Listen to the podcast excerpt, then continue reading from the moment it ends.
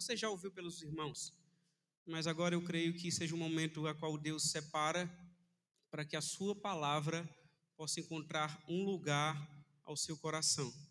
E o texto já foi lido em Colossenses capítulo 3, versículo 13, e eu vou ler para trazer a sua lembrança mais uma vez. Suportai-vos uns aos outros e perdoando-vos mutuamente. Se alguém tiver queixa contra o outro, assim como ainda o Senhor vos perdoou a vós, assim o fazei também vós. Vamos orar, Senhor meu Deus.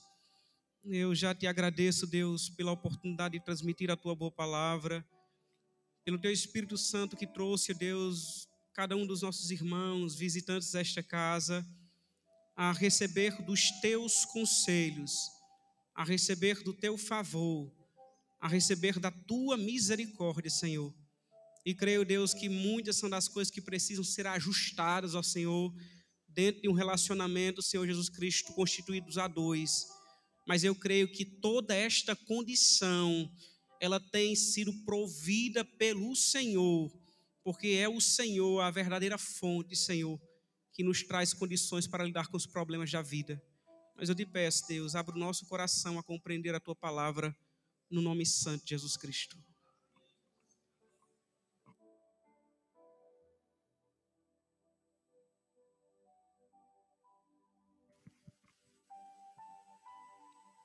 E a gente vai falar hoje sobre os benefícios, os benefícios do perdão.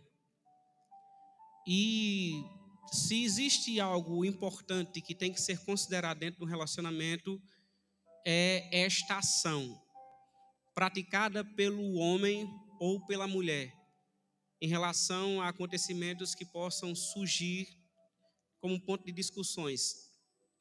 E se existem coisas que precisam ser estabelecidas para que um casamento dê certo, a primeira coisa para uma grande obra é necessário se pensar em um grande alicerce.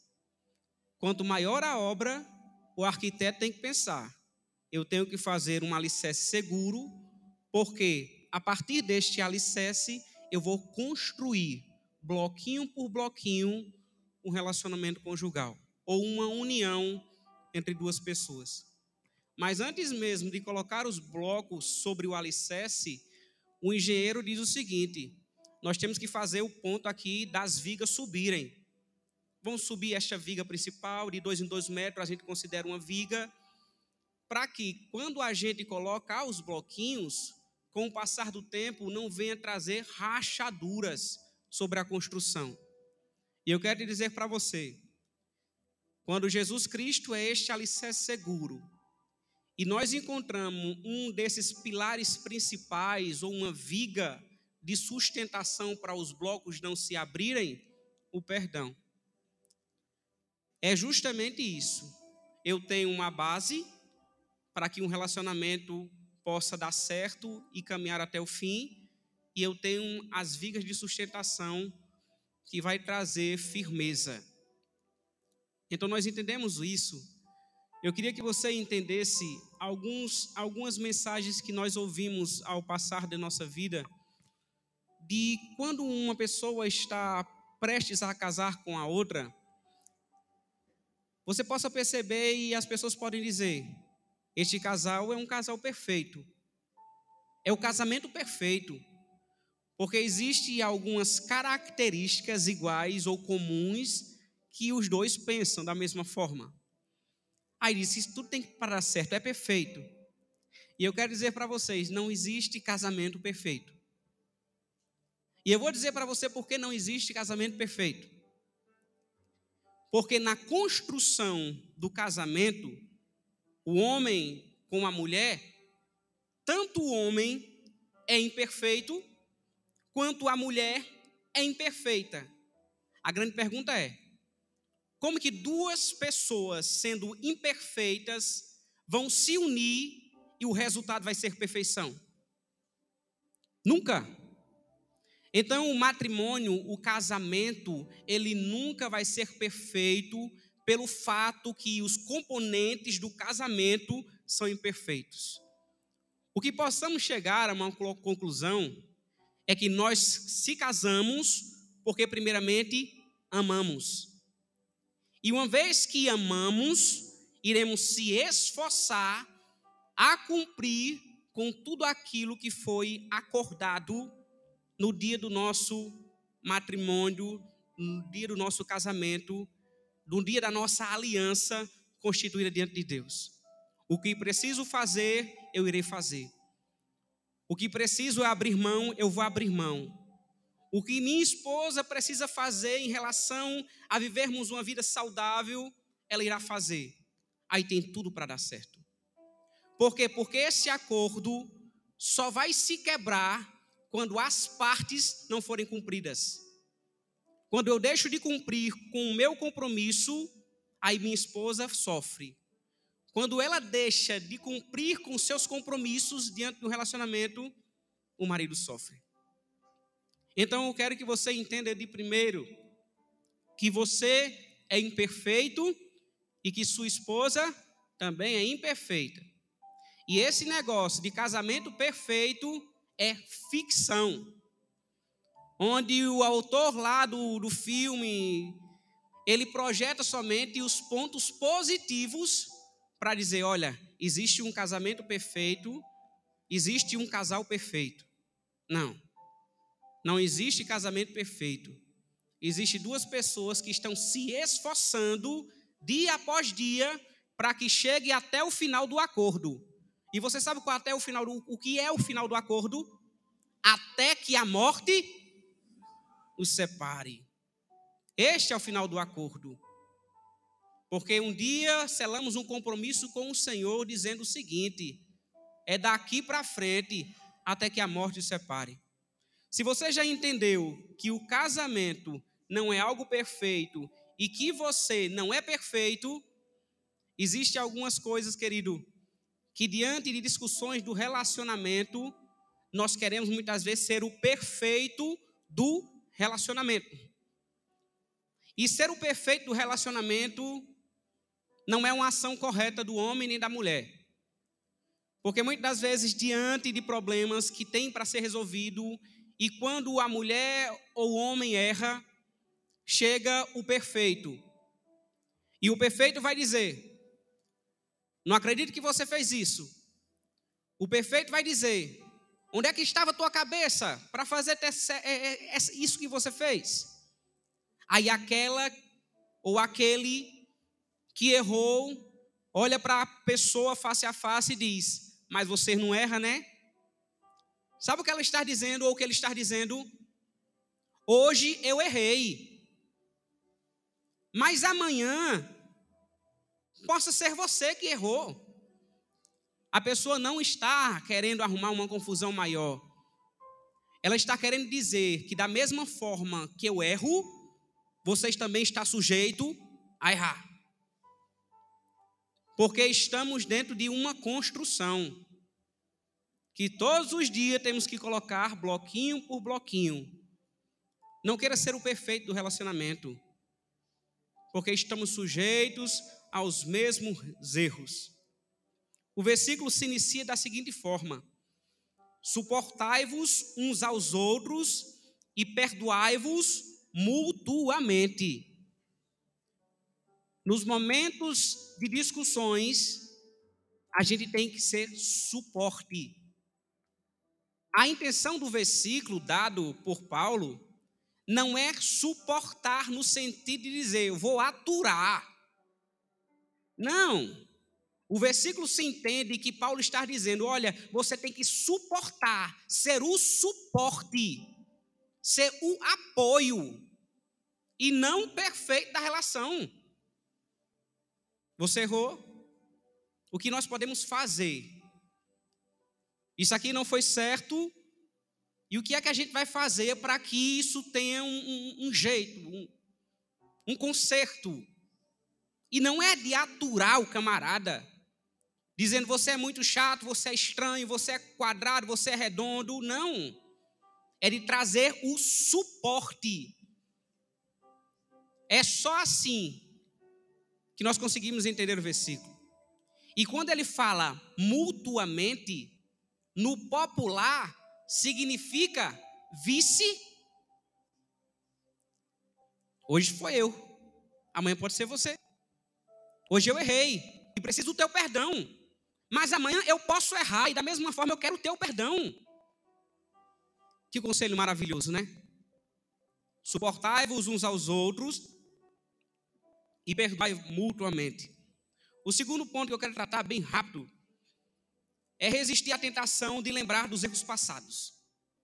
Isso é um grande desafio. E eu coloquei aqui, ó, não lembrar dos erros passados como uma tentação. Por quê? Porque muitas das vezes as coisas estão calmas. Está uma calmaria dentro de casa. E muitas das vezes as coisas que ficaram no, passado vêm sendo trazidas à tona. Onde a pessoa diz: Eu não tenho boas recordações daquele, daquilo que passou. Eu não gosto de pensar daquilo que você fez. Eu não gosto nem ao menos de, de se lembrar ou, ou chegar a esta data. E a pessoa está trazendo está sendo tentada, como se fosse uma faísca, colocando-se em cima de uma pólvora e tudo se incendiasse. A pessoa está sendo tentada ao erro. Quer dizer que eu não posso falar para alguém que eu não que eu não gostei daquilo? A questão é o seguinte: será que você trazer a lembrança vai trazer benefícios ou vai trazer consequências? Porque se for trazer consequências, é melhor somente refrear a língua e manter a paz. Existem coisas, meu querido, que foram resolvidas e ficaram no passado. Mas quando essas coisas não são resolvidas, elas vêm causando dor e sofrimento ao longo, ao longo, ao longo do tempo. E pode se passar 10, 15, 20, 30 anos.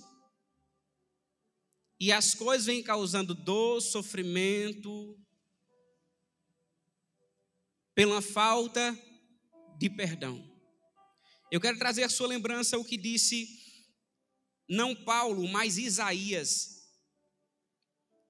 Que diz o seguinte, em Isaías 43, versículo 18, eu acho que Paulo pegou a, a inspiração de Isaías e diz: Não vos lembreis das coisas passadas, nem considerais as antigas. Coisa interessante, né? Paulo diz o seguinte: esquecendo das coisas que ficaram para trás e prosseguindo para as que estão adiante. Paulo estava dizendo o seguinte: olha, não deixa que o teu passado interfira no teu presente e atrapalhe o teu futuro. Mas é muito fácil dizer isso se lembrando do que disse o poeta. O poeta diz o seguinte: quem bate, esquece. Mas quem apanha, e às vezes eu fico pensando o seguinte: a gente tem uma certa ideia a respeito de mulher, quando de certa forma nós pensamos, a mulher tem cabeça de. tem memória de elefante, no sentido de guardar muita coisa. No sentido de guardar muita coisa, muita coisa ao longo, ao longo da, da vida. E na grande verdade, dentro do gênero masculino e do gênero feminino, não pode ser entendido dessa forma. Por quê? Porque o homem, por mais que ele tenha sentimentos guardados, ele é mais. ele se retrai mais, ele guarda mais ele suporta mais. Ele não gosta nem de falar. Mas a mulher, sendo mais emotiva, mais sentimental, de vez em quando a mulher diz o seguinte: Isso aconteceu, você se lembra? A mulher, sendo mais emotiva, ela vai muitas vezes nos lembrar o que aconteceu. E o homem vai dizer: Eu nem se lembrava disso. E tu vem mais uma vez remontando esta ideia, esta conversa. Ah, ficou no passado e foi resolvido. Meu querido, toma o conselho de, de Isaías. Vou ler mais uma vez para você. Não vos lembrei das coisas passadas, nem considereis, considerais as antigas. Mas existe uma questão. Dentro de um relacionamento e dentro do termo perdão. Existe uma grande diferença entre o perdão total e o perdão parcial. O perdão total é aquele que você libera. Eu sei o que você fez. Eu sei como você agiu. Mas a minha decisão é liberar o perdão e ser feliz. A minha decisão é liberar o perdão e dormir tranquilo. A minha decisão é liberar o perdão e olhar e considerar você como um amigo, como um companheiro e não como um inimigo.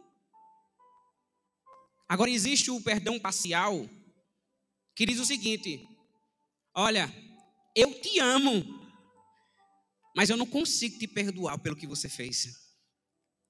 É o perdão parcial, isso é o perdão parcial. Eu te amo, mas eu não consigo perdoar o que você fez. E sabe o que é isso? Uma verdadeira contradição. Sabe por quê? Porque o verdadeiro amor lança fora todo medo. O verdadeiro amor não deixa sobra, não deixa resto, não deixa para depois, não deixa para amanhã.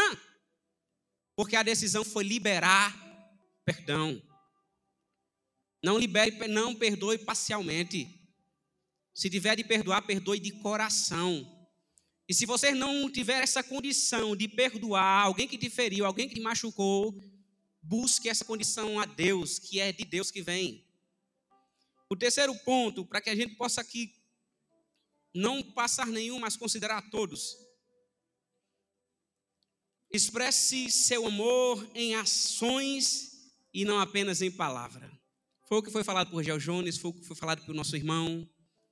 E alegra o nosso coração em ver essas participações, porque é justamente o direcionamento que Deus coloca ao nosso. E foi dado por Gel Jones muitas situações de que as pessoas fazem uma publicação, posta no Instagram, no Facebook, em todas as plataformas e declara verbalmente: Esta é a mulher que eu amo, esta é a família que eu amo, esta é a mulher que eu prezo. Mas muitas são das vezes que é só uma fachada. E quantas são das vezes que ligamos a televisão, vemos essas notícias, que aconteceu alguma coisa, aconteceu algum atentado, aconteceu alguma tragédia, e quando vai olhar nas pastas sociais dessa pessoa, é justamente o contrário daquilo que, que aquilo que estava acontecendo. Porque dentro da sua casa só era um amor de palavra, não era um amor de ação. O amor de ação é aquele que tudo crê, tudo sofre, tudo suporta. A qual foi lido lá em 1 Coríntios capítulo 13. Que possamos viver, queridos, um amor de ação. Um amor de ação é um amor que perdoa. Um amor de ação é um amor que está junto. Um amor de ação não é um amor acusador. E diz, diante dos seus erros se vire, não. Diante dos seus erros, o que eu posso fazer para lhe ajudar? Porque isso sim é um amor de ação. E não é um amor mero que se resume somente em palavras. Porque esse foi o amor demonstrado por Jesus ele verbalizou o amor, mas concretizou o amor. E o maior exemplo que temos é Jesus Cristo. O apóstolo do amor diz, em 1 João 3,18: Meus filhos, não amemos de palavra, nem de língua, mas por obra e em verdade. Esse é o conselho do apóstolo João. Mas nós viemos falar aqui, sabe de quê? De benefícios. A proposta do tema não era benefícios? Então vamos falar algumas coisas, três pontos resumidos a respeito do benefício. E o primeiro benefício que eu vejo dentro do relacionamento conjugal estar baseado no que diz 1 Pedro no capítulo 4, versículo 8, que diz o seguinte: O amor cobre uma multidão de pecados. E eu trouxe isso aqui para exemplificar o que Deus colocou no meu coração a ler esse versículo a respeito deste amor que cobre uma multidão de pecados.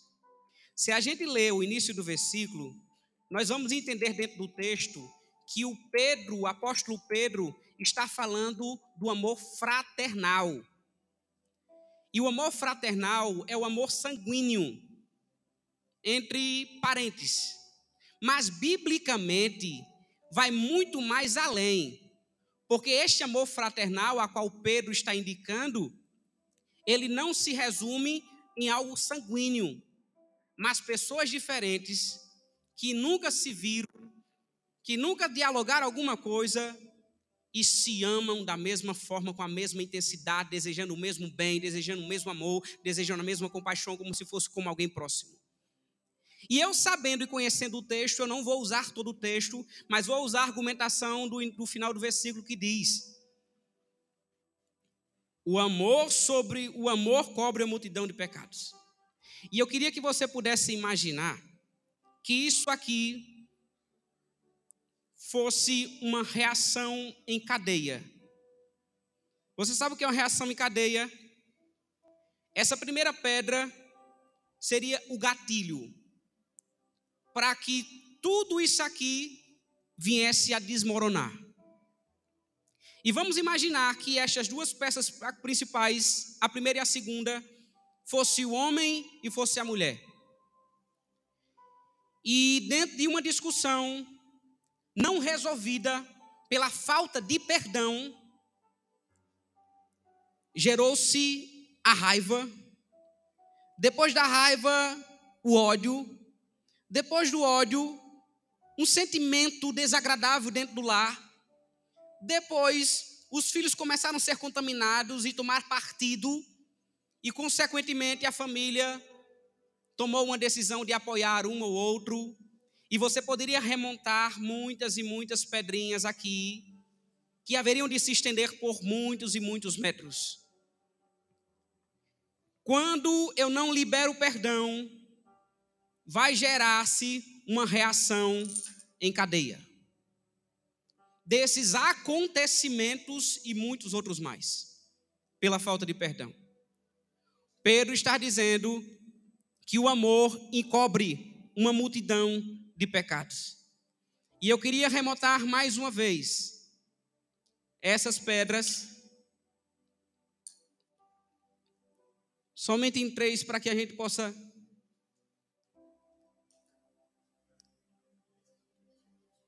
Aqui. Entender. Se essa decisão tomada pelo marido a respeito de dizer, ou da mulher, de dizer eu libero perdão, eu lhe perdoo,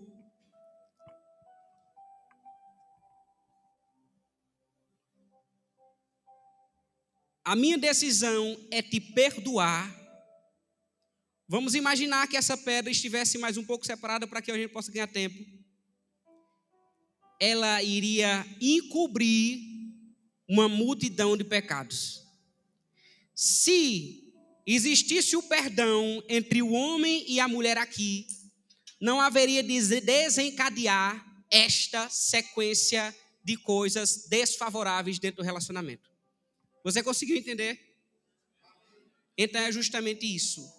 Quando a gente tem a condição de perdoar, o amor encobre uma multidão, ele não permite que uma tragédia, que algo tão desfavorável possa acontecer na nossa vida.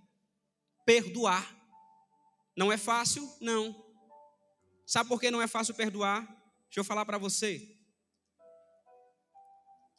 Porque justamente quem nos fere dentro do que estamos tratando, é justamente a pessoa que nós confiamos. Que nós acreditamos. Eu quero dar um conselho para você. Se existe uma coisa que é construída bloquinho por bloquinho, é algo chamado confiança. Bloquinho por bloquinho. Eu casei, eu noivei, eu estou namorado, eu, eu noivei, eu casei. E a partir daí vai se construindo um bloquinho, um bloquinho, um bloquinho em uma parede chamada confiança. Quando esta confiança é quebrada, as coisas nunca mais vão ser do mesmo jeito. Sabe por quê? Porque a confiança que eu tinha em você foi construída ao longo de anos. A confiança que eu tinha em você foi construída ao longo de história. Aí as pedrinhas caíram. Aí o camarada ou a moça vai ter que colocar bloquinho por bloquinho, de novo, de um para o lado e para o outro, até que seja estabelecido mais uma vez uma confiança. Então não deixe, preze, se você tiver uma coisa para preservar dentro do seu relacionamento, preze a tal da confiança. Outro benefício, o perdão lhe une ao propósito de Deus. E eu escolhi o texto de Gênesis capítulo 2, versículo 24. Que diz o seguinte: Deixará o homem pai e mãe, e juntar-se-á sua esposa, e ambos serão uma só carne. Quando a falta de perdão se estabelece dentro do relacionamento conjugal, existe uma quebra, uma rachadura desta unidade.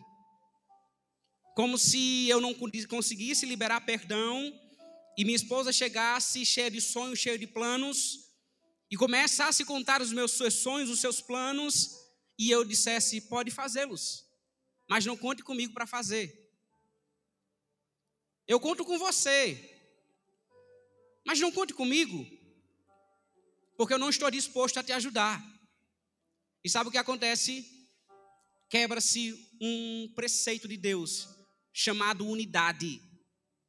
Porque quem está unido está misturado de um jeito tão, tão consistente que não consegue mais se identificar quem é o homem e quem é a mulher. Porque estão unidos. E a falta de perdão vai gerar consequências trágicas, porque vai lhe separar do propósito de Deus. Quão bom e quão suave é que os irmãos vivam em união. Quão bom e quão suave é que o marido e a mulher também vivam em união. Porque se existe uma característica de Deus com Deus Pai, Deus Filho, Deus Espírito Santo, é a união. A falta de união me tira do propósito. A união me une ao propósito de Deus. Amém? O terceiro ponto para a gente finalizar: o benefício da comunhão com Deus e com o cônjuge. E eu escolhi outro texto, outro versículo, por base, para que não fique somente nas minhas palavras, que diz o seguinte, 1 Pedro 3,7. Do mesmo modo, marido, vocês, do mesmo modo, vocês, maridos, sejam sábios no convívio com suas mulheres e tratem-nas com honra, como a parte mais frágil e coerdeira do dom da graça da vida, de forma que não seja interrompida as suas orações. Interessante, né? Pedro está dizendo o seguinte: se eu não honrar a minha esposa, o meu relacionamento com Deus está em falta. Se eu não honrar, se eu não considerar ela como alguém importante, dando a ela o seu devido valor, quer dizer que as minhas orações por Deus não estão sendo ouvidas. Quer dizer que o louvor que eu projete e faça do louvor momento de oração, entregando a Deus, ele possa dizer a letra é até bonita. Pode ter muitas verdades, mas eu não estou recebendo como algo que me agrade. A minha oração pode ser até bonita. E Deus pode até atender. Mas ele possa dizer: existem coisas que precisam ser reparadas dentro do teu relacionamento que me impede de eu agir em seu favor, porque está ferindo os meus princípios. E todas as vezes que ferimos os princípios de Deus, é como se amarrássemos a mão de Deus a, que Deus não pudesse agir em nosso favor. Porque Deus é mau, não, porque Deus é justo. Porque Deus trabalha com princípios. Não foi justamente isso que aconteceu quando Davi comete aquele grande adultério? O relacionamento de Deus, o relacionamento de Davi com Deus está ferido. E é por isso que ele manda o profeta Natan e diz: Vai lá, Natan. Porque ele está pensando que se compor alguns hinos, algumas harpas, alguma coisa aí, ele está pensando que me agrada. Justamente se encontramos muitas das vezes dentro dessa condição. desconsiderando o valor da mulher, desonrando, não considerando ela como um vaso mais frágil e jogando na cara dela qualquer tipo de ignorância, qualquer tipo de palavra. E chegamos na igreja e queremos apresentar a nossa oração a Deus e que Deus possa nos ouvir e nos atender. Meu querido, a palavra está dizendo que se não honrarmos as nossas orações, elas não podem ser respondidas por Deus. E temos que tomar isso por seriedade. Pois a palavra do Senhor é a verdade. A melhor opção para todas as coisas é o perdão. Essa palavra pode ser aplicada na educação dos filhos. Essa palavra pode ser aplicada na nossa vida diária. Essa palavra pode ser aplicada dentro de qualquer segmento da qual nós possamos viver. A melhor opção para mim e para você é perdoar. É perdoar. É perdoar, irmão Mauri e dormir tranquilo e ser feliz. A parte última parte do versículo, a parte B diz: Se alguém tiver queixa contra o outro, assim como ainda o Senhor vos perdoou a vós, assim o fazei também vós. Você acha que o que um faz com o outro, sabendo que um e outro são imperfeitos, é maior do que aquilo que Cristo fez por nós, nos perdoando, quando a nossa dívida é incomparavelmente maior. Aí nós fazemos um comparativo. Rapaz, será que Jesus fez tudo isso por mim? E será que ele me pede tão pouco em consideração aquilo que ele fez? E eu não tenho muitas vezes condição. Mas quando eu olho para o que ele fez eu encontro nele a condição de liberar perdão. E olhar para outra pessoa e dizer: Eu te perdoo, porque a minha dívida era muito maior e ele me perdoou. Quando estava lá pendurado no madeiro, sabe o que ele disse? Pai, perdoa-lhes, porque eles não sabem o que fazem. Se você fosse lá para Mateus capítulo 18, você encontraria um Pedro. E Pedro fazendo uma pergunta a Jesus: Jesus, quantas vezes eu devo perdoar o meu irmão? Sete vezes só, Jano? Sete vezes é justo. E Jesus diz: Não te digo sete, Pedro, mas setenta vezes sete. Em outras palavras, quantas vezes preciso for, porque só assim é que poderemos ter paz. Paz no passado, paz no presente e paz no futuro. Se você queira que seu casamento seja um casamento duradouro, tenha como prioridade o perdão. Reconhecendo que você é imperfeito e a pessoa que está do teu lado também é imperfeita. Mas diante de nossas imperfeições, estamos lutando dia após dia para que esse projeto chamado família ele seja duradouro e chegue até o final, até que a morte os separe. Amém? Eu agradeço a oportunidade no nome santo de Jesus Cristo e muito bom estar aqui trazendo a mensagem do Senhor.